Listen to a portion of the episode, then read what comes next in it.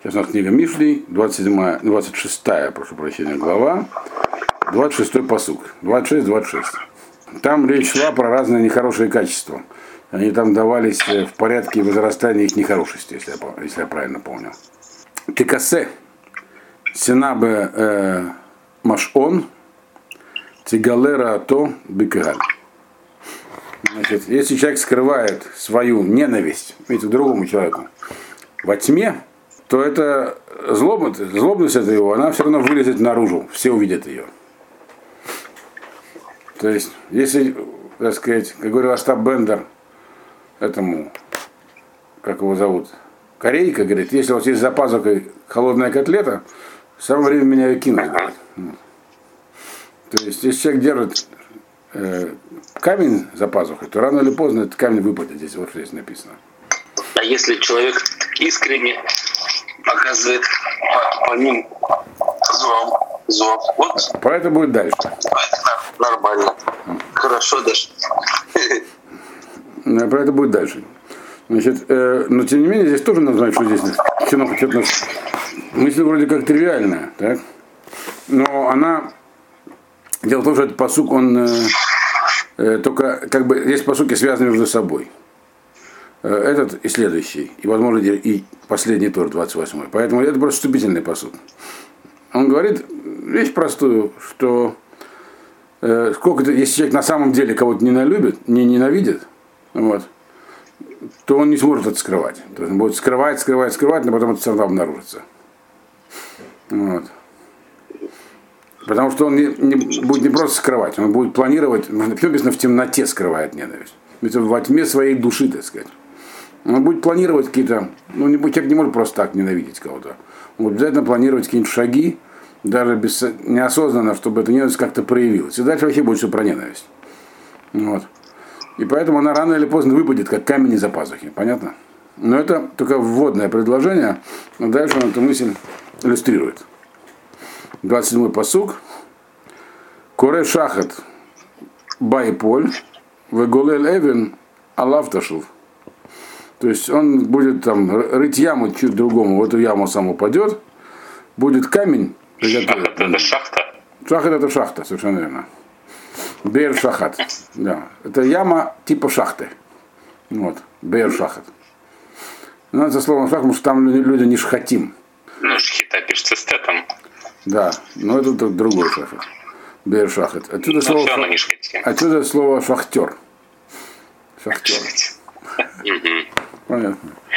Так вот. Опять же, Коре. Ну, коре, да, Коре Пихам. Коре Шахат это и Шахтер есть, что Коре. В общем, Шахтер упадет в свою шахту. Ну, шахтер такой, в переносном смысле. То есть тот, который вот эту ненависть в душе копил, это, э, там бы сказал, что она обязательно откроется. А как она откроется? Если представить, как она откроется. Почему она откроется? Человек может мужественно всю жизнь другого человека ненавидеть и никак не подавать виду. Говорит, я не прав, я не буду подавать виду. Это не пройдет так, э, такая сильная эмоция, здесь говорится не про, не про ненависть, не в смысле, когда ты просто с кем-то не чувствуешь, так сказать, близости. А, ну, что мы знаем, что слово ненависть может означать все, что угодно. Может означать, как была лес, ну, а Якова. То есть он ее не ненавидел, правильно? Он ее просто с ней, она была ему не очень, так сказать, нужна. Не чувствовал с ней единения. То, но здесь до, до вплоть настоящей ненависти. Здесь говорится про настоящую ненависть она выпадет. Почему она выпадет? Потому что человек будет не, все равно, хочешь не хочешь, он будет этому ненавидимому рыть яму или готовить камень на него, чтобы на него накатить. И это в итоге против него обернется. Не обязательно он упадет в свою же яму. Об этом говорилось в другом месте, там, э, в, и в Мишле, и в других местах. Что да, если человек злоумышляет, то он сам может позерцать свои злоумышления. Здесь имеется в виду, что он упадет в яму, все увидят, что у него внутри. То есть ненависть рано или поздно его предаст, он не, не удержится, он отреагирует, он покажет. И вот в этом смысле он упадет в яму, которую рыл, рыл он ее в душе, он ничего такого не делал. И, и камень этот на него, он так и катил камень в горку, чтобы потом сбросить э, на этого человека. Этот камень на него скатится. Я когда это хитаю, все время вспоминаю только один вид камней. Кто-нибудь из вас был в Родионе когда-нибудь? Да, конечно. Пусть там всюду разбросаны круглые здоровенные камни. Сейчас их, сейчас их в кучки стащили, а раньше были разбросаны просто по всей территории. Здоровенные, круглые такого диаметра, ну вот, вот такого. Вот. Видели? Ага. Эти камни катались Не сверху. Камней не помню уже. Ну, там они всюду просто были. Не, я помню, что говорили, что их катали, да. Вот. Я попробовал поднять самый маленький из них. М. Такой тоже здоровый. У меня даже фотография. Я его приподнял на уровень колен, но с трудом. А их они скатывали на римлян. Но их же не надо поднимать, их надо просто... их надо- просто надо спихнуть. Ну, в жолоб какой-то они, очевидно, ставились и катились по склону на наступающих, чтобы разбить строй, строй который идет в гору. Вот. А там, это было время восстания Ну. Барко- Бар- Баркохбе, это использовалось. Там была крепость баркохбианцев. От нее остались там всякие. Неважно. Так вот этот камень, который ты закатил, чтобы он накатил, он на тебя раскатится. То есть человек не сможет, ненависть, она не удержится. С ней надо что-то сделать. Иначе она тебя предаст. Он это вылезет наружу, и ты будешь чувствовать себя нехорошо. Дальше, 28-й посуг. Лашон шекер. Есне дахав. Упе халак. Ясе митхе. Это то же самое, тот же самый принцип, только на другом примере он изложен.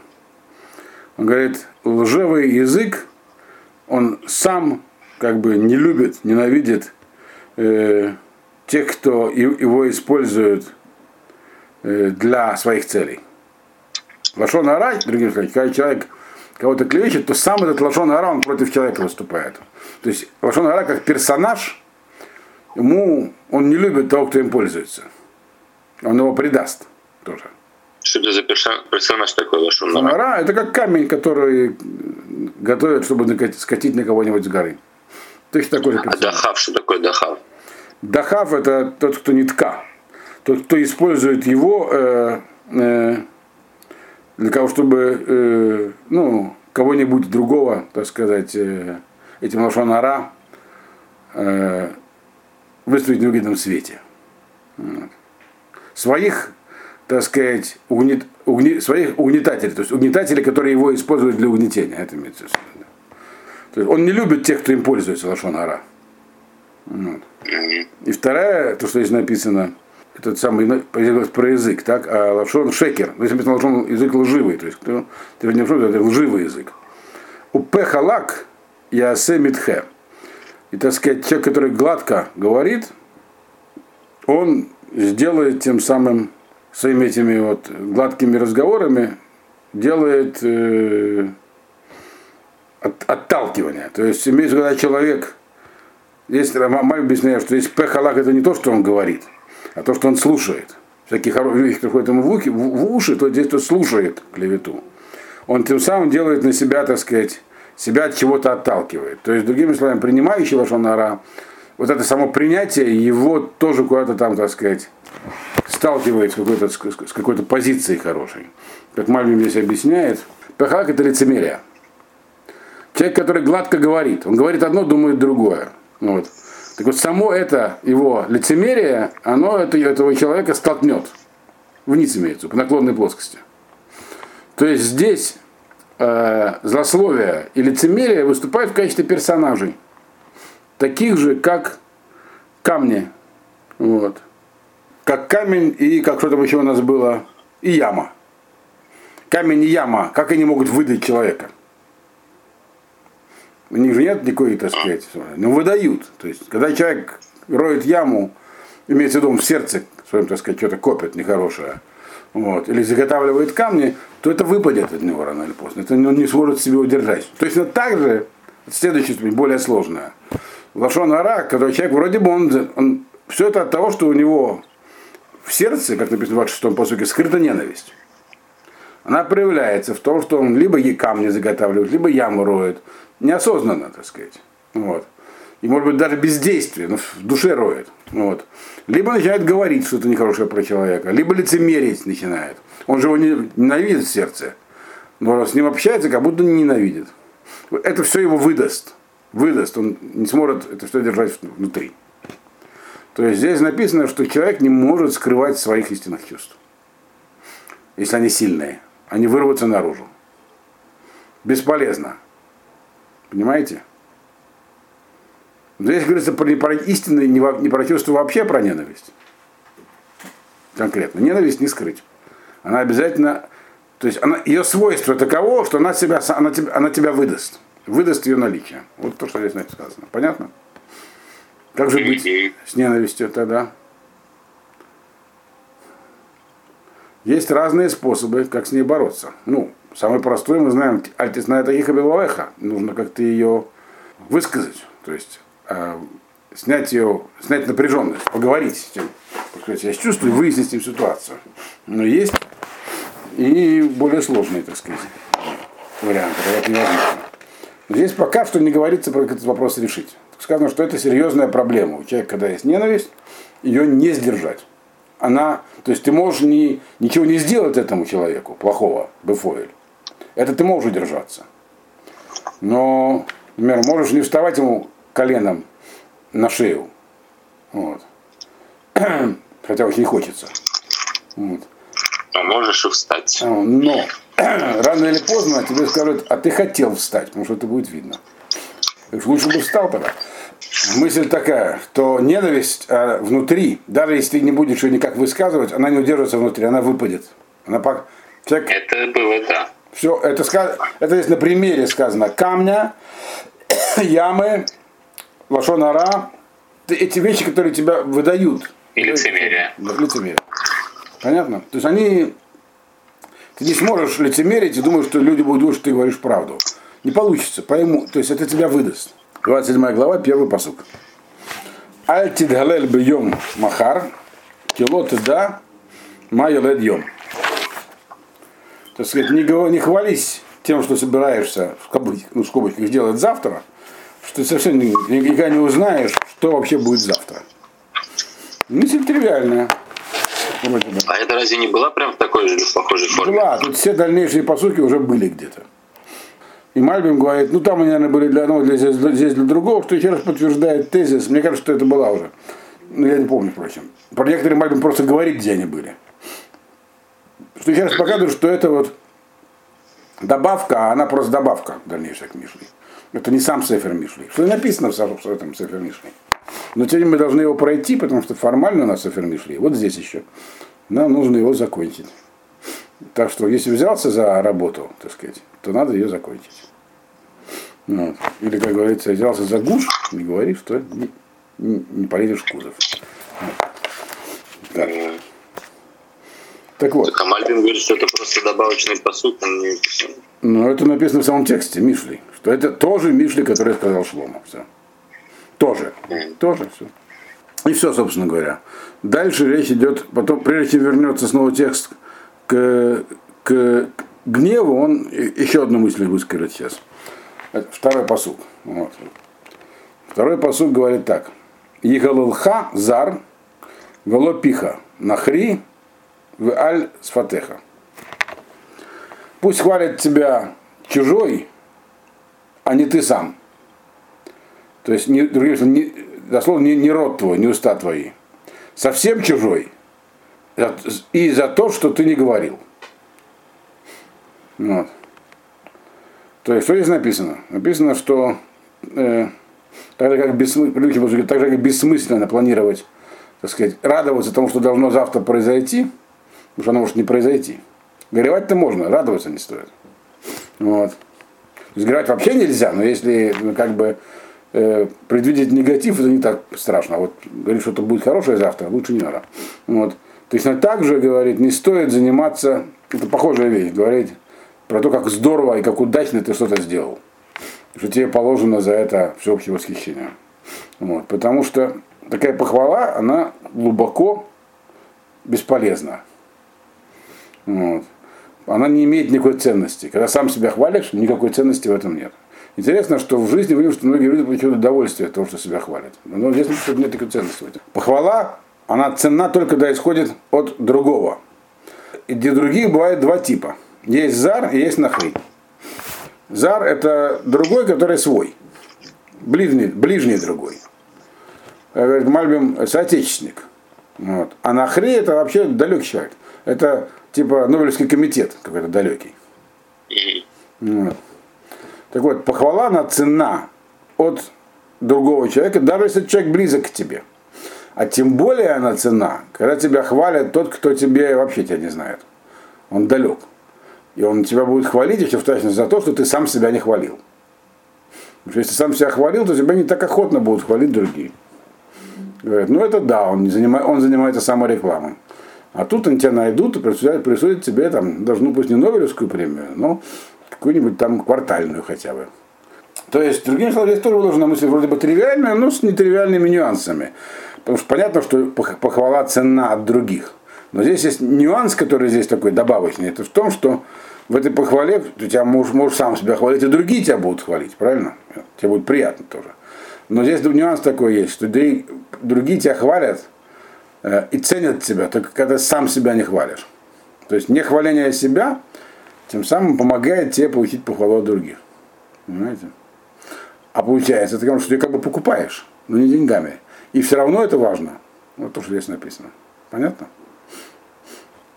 То есть мы знаем, в принципе, что если человек, э, ну, это принцип из Перкеавод. Какой принцип в Перкеавод есть по поводу этих самых похвал? похвал? Реплеви заснул окончательно. Реплеви! Ру... Надо вам... Рудеф, Ахарей кого нет, не так. А как это самое? Коля Бурех никого, Ахарей кого, кого Бурех мимо, так? Есть такая uh шутка, что один мужик говорит, ну я все время Бурех Миковод, почему же он от меня, почему он за мной не бежит? На что ему ответим, ты, наверное, когда бежишь, через плечо смотришь, где же он там. Вот, вот. вот. Но здесь написано другое. Не как в этой шутке. Здесь написано, что сама, цена сама по себе брехами кого-то. Если ты смотришь через плечо, то это не страшно. Потому что хвалить тебя будут за то, что ты сам себя не хвалишь. Дополнительный фактор. Ты можешь должен принять такое решение, и все. Это у нас третий посуд. Ковет Эвен, Венетель Гахоль, Бка Савиль, Кавет Мишнейхем. Вот опять вернулись к теме гнева. Значит, тяжесть камня и ноша песка, это тяжелые вещи. Да? Но гнев Авиля тяжелее их обоих. Авиль, ну, перейдем как глупец, но мы знаем, что Авиль это человек, который отвергает э, э, мудрость под предлогом того, что он, э, у него есть сомнения, есть ли божественное управление, какое он не знает. Вот. Но здесь почему-то он э, в связи с гневом приведен. В связи с гневом он почему-то в худшем варианте гневливого человека выставлен. Угу. Интересно, почему. Не Мальбим не пишет про это. Почему именно Авиль? Но мы должны сами догадаться тогда. Каас Авиль, Ютер Кавет. Все. То есть, ну, надо, понятно, что есть разница. Камень это один камень, одним куском. Есть камень, он тяжелый, есть нетель, э, холь. Холь, самое, сами по себе песчинки, они не тяжелые, но если их сложить в одно, то есть мешок, то получается тяжесть. То есть это когда много чего-то. Вот. Это более тяжелый, то есть можно взять много камней, так? То есть еще тяжелее. Но гнев Авиля, он тяжелее их обоих. Ну вот кто мне скажет, почему именно Авиля, а почему не, не этого? Как его называют? Для Мальбима это просто, почему Авиль именно. Ну, и, значит, это на самом деле просто. Подумайте, почему? Чем отличается Авиль? Ну? Авиль отказывается заниматься размышлениями. Вот. Э, он, но он способен гневаться. Петти, он вряд ли способен на сильные чувства гнева. Он вообще, меня вообще ничего не волнует. Вот. Ксиль, он способен что-то осознать. А Виль, он говорит, э, не трогайте меня.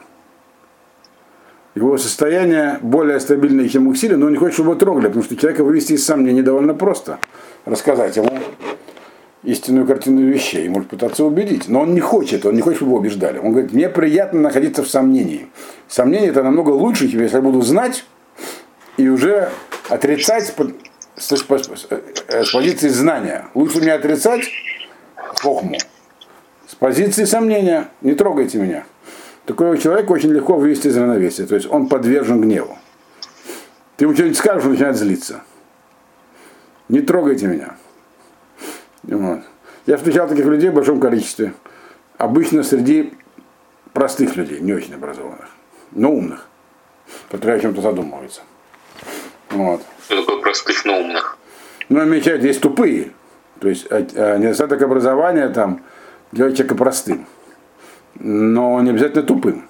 Поэтому это касавиль. он тяжелее их, потому что это, он может быть очень тяжелым. То есть человек, которому не хочется, так, чтобы его из стабильного Авил, авиль это стабильное состояние. Он, в отличие от ксиля, он очень стабилен. Он нашел нишу и из нее выходить не хочет. То есть самый сильный гнев, это когда человека трогают и пытаются нарушить его равновесие. Не трогайте меня, убью, все. Четвертый посук. Ахзариют хема вышетев ав уми яамот лифней кина. Он говорит, есть как бы такой посуд сокращенный.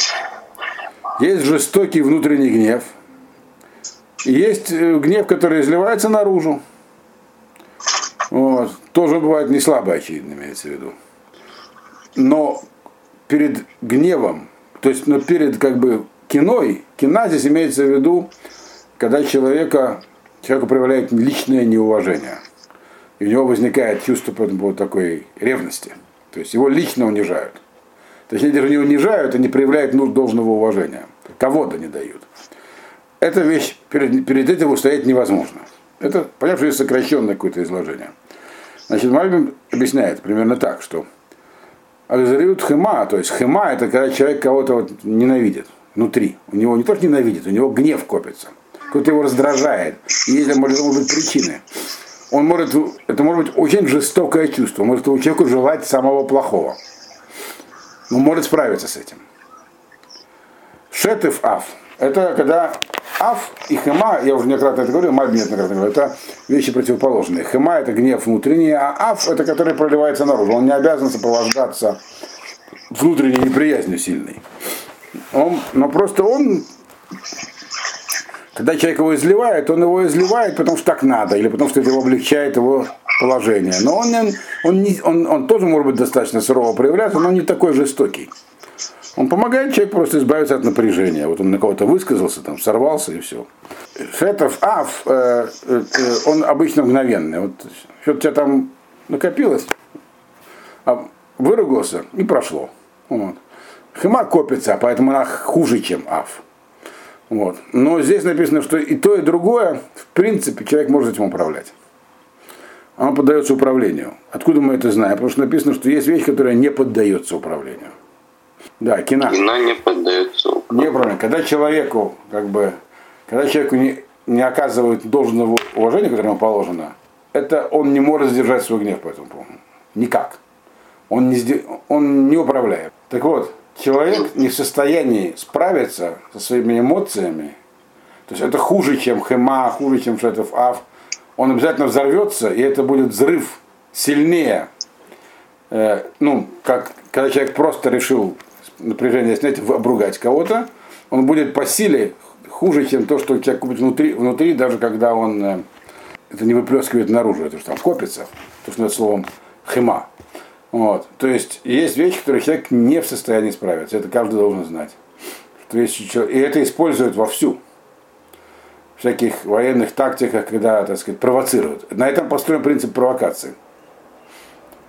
Когда человека ну, как бы унижают, объясняют ему, кто он такой. Или там очень часто, я знаю, это используют в разных службах, при допросах, начинают что-то говорить про родителей человека. Он не в состоянии сдержаться. Это удар по, по нему, по его по его кого-то. Человек не в состо... Есть такое, здесь написано ровный принцип, человек не в состоянии жить без ощущения э, самоценности.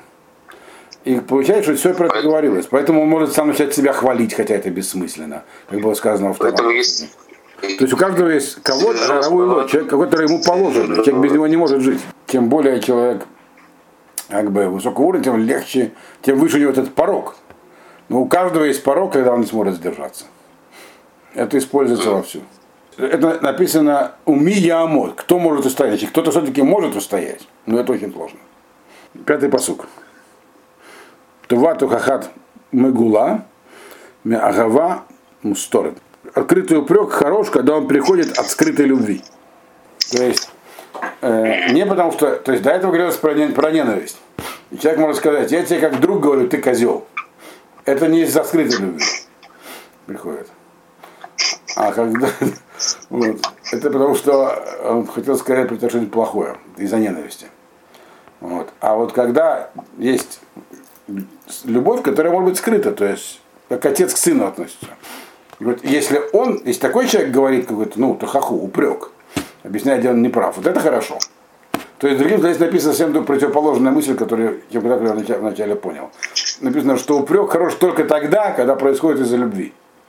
Из-за того, что тебе, из-за того, что к тебе относятся с чувством приязни, дружеской или еще какой-нибудь. Вот тогда упреки хороши. А в любом случае эти, эти упреки это как камень, выпавший из-за пазухи, как шахта, которая вдруг открылась и так далее. Понятно?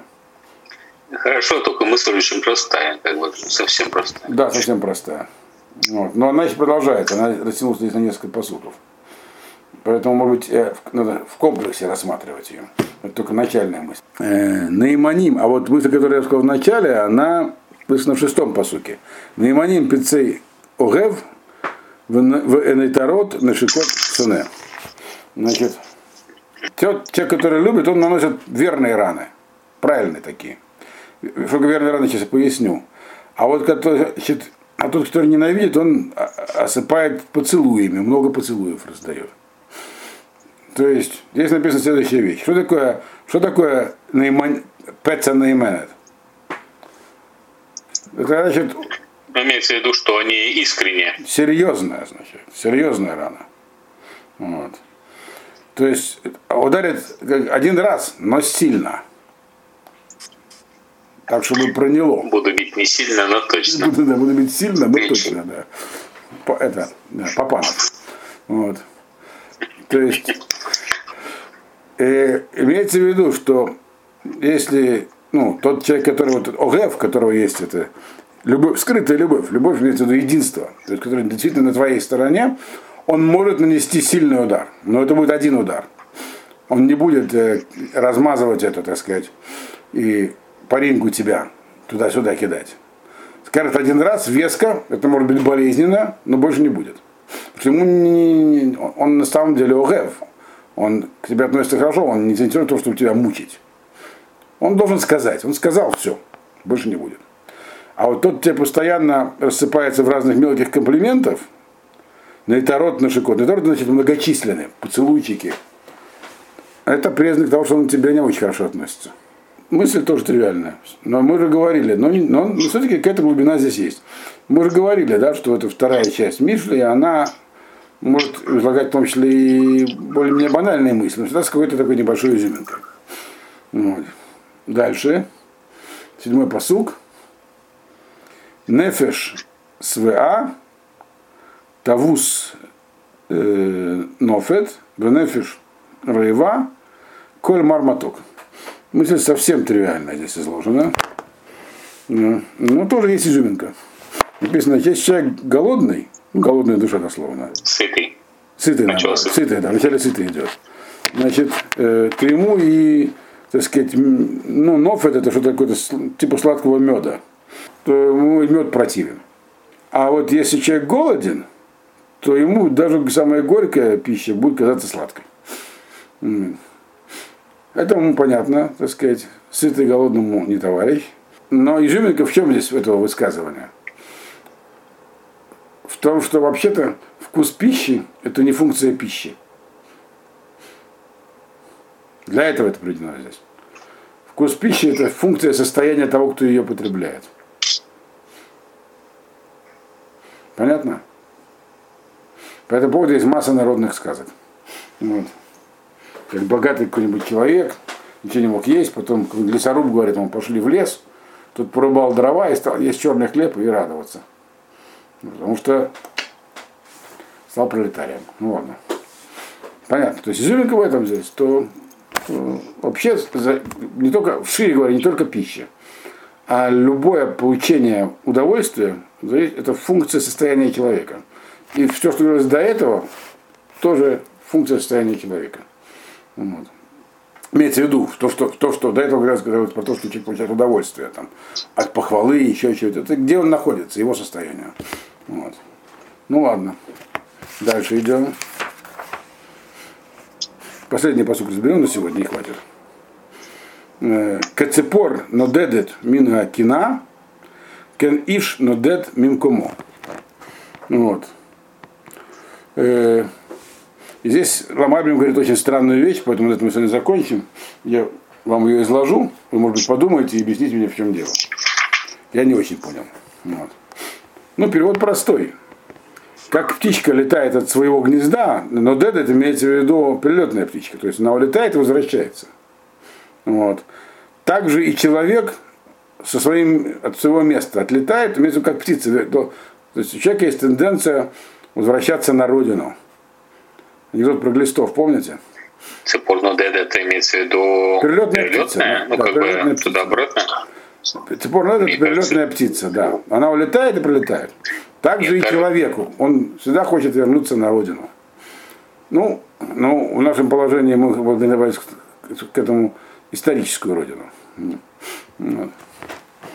Что говоря, моя родина в Ташкенте, я что-то не испытываю большого желания туда лететь. Вот. Ну, Что было в Ташкенте? я там родился, вот что там было. Больше там А что у вас есть какие-то чувства туда? Никаких. То есть, поэтому я хочу добавить к этому историческую родину. Вот. Хотя какие-то есть, наверное. Петербург. Поэтому мне больше нравится, но родину Петербург. Но мысль-то тривиальная. Говорит, что человек сюда тянет вот к месту, так сказать, где он появился, как птицу. Может тянет, может не тянет, но Зачем? к чему это все? Мальбим говорит, что это аллегория. Прямо вот Мальбим объясняет. И говорится про душу человека. Мгм. Что душа человека хочет всегда вернуться к своему Творцу. Вот она была нам дана при рождении, хочет обратно туда наверх. Это я вещь понимаю, потому что ну, то, что птицы перелетные летают, мы видим туда-сюда. Даже особенно находясь в Израиле, легко, они через нас все летают. Э, Как-то вы странно лежите горизонтально, Реплеви, у вас какое-то такое вот интересное положение. Вот. Значит, но вот насчет души, кто-нибудь может это ощутить, что душа его рвется в небо? Мгм. Вы чувствуете это?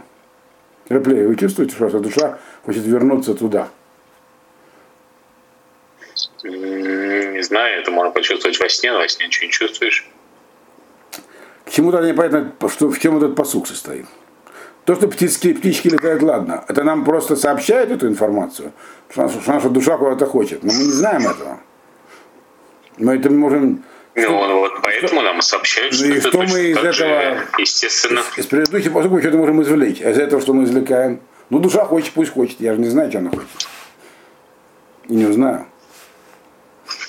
Это то, что Йов говорил своим друзьям. Они ему говорили то же самое. Он говорил, ну, все умозрительное построение. Никто не знает, что хочет душа. Где она там вообще. Но это, это вопрос на, на этот комментарий Мальбима. Он у меня остался, я не знаю, на него ответить. Другого я не нашел. Но пока мы его оставим. Вот вам дается домашнее задание, которое вы наверняка не выполните, я не, не заблуждаюсь по этому вопросу. Но У вас есть большой опыт с домашними заданиями. я, загрузил его в ваше подсознание, у меня опыт еще больше, чем вы думаете. И это должно сработать где-нибудь. Вот. Как качественно, чтобы загрузить в подсознание, надо было лучше усыпить. Не, ну я как мог, так загрузил. Ну, Сильнее. Загружаю, как умею, называется. Вот. Все, на этом мы заканчиваем сегодня занятие.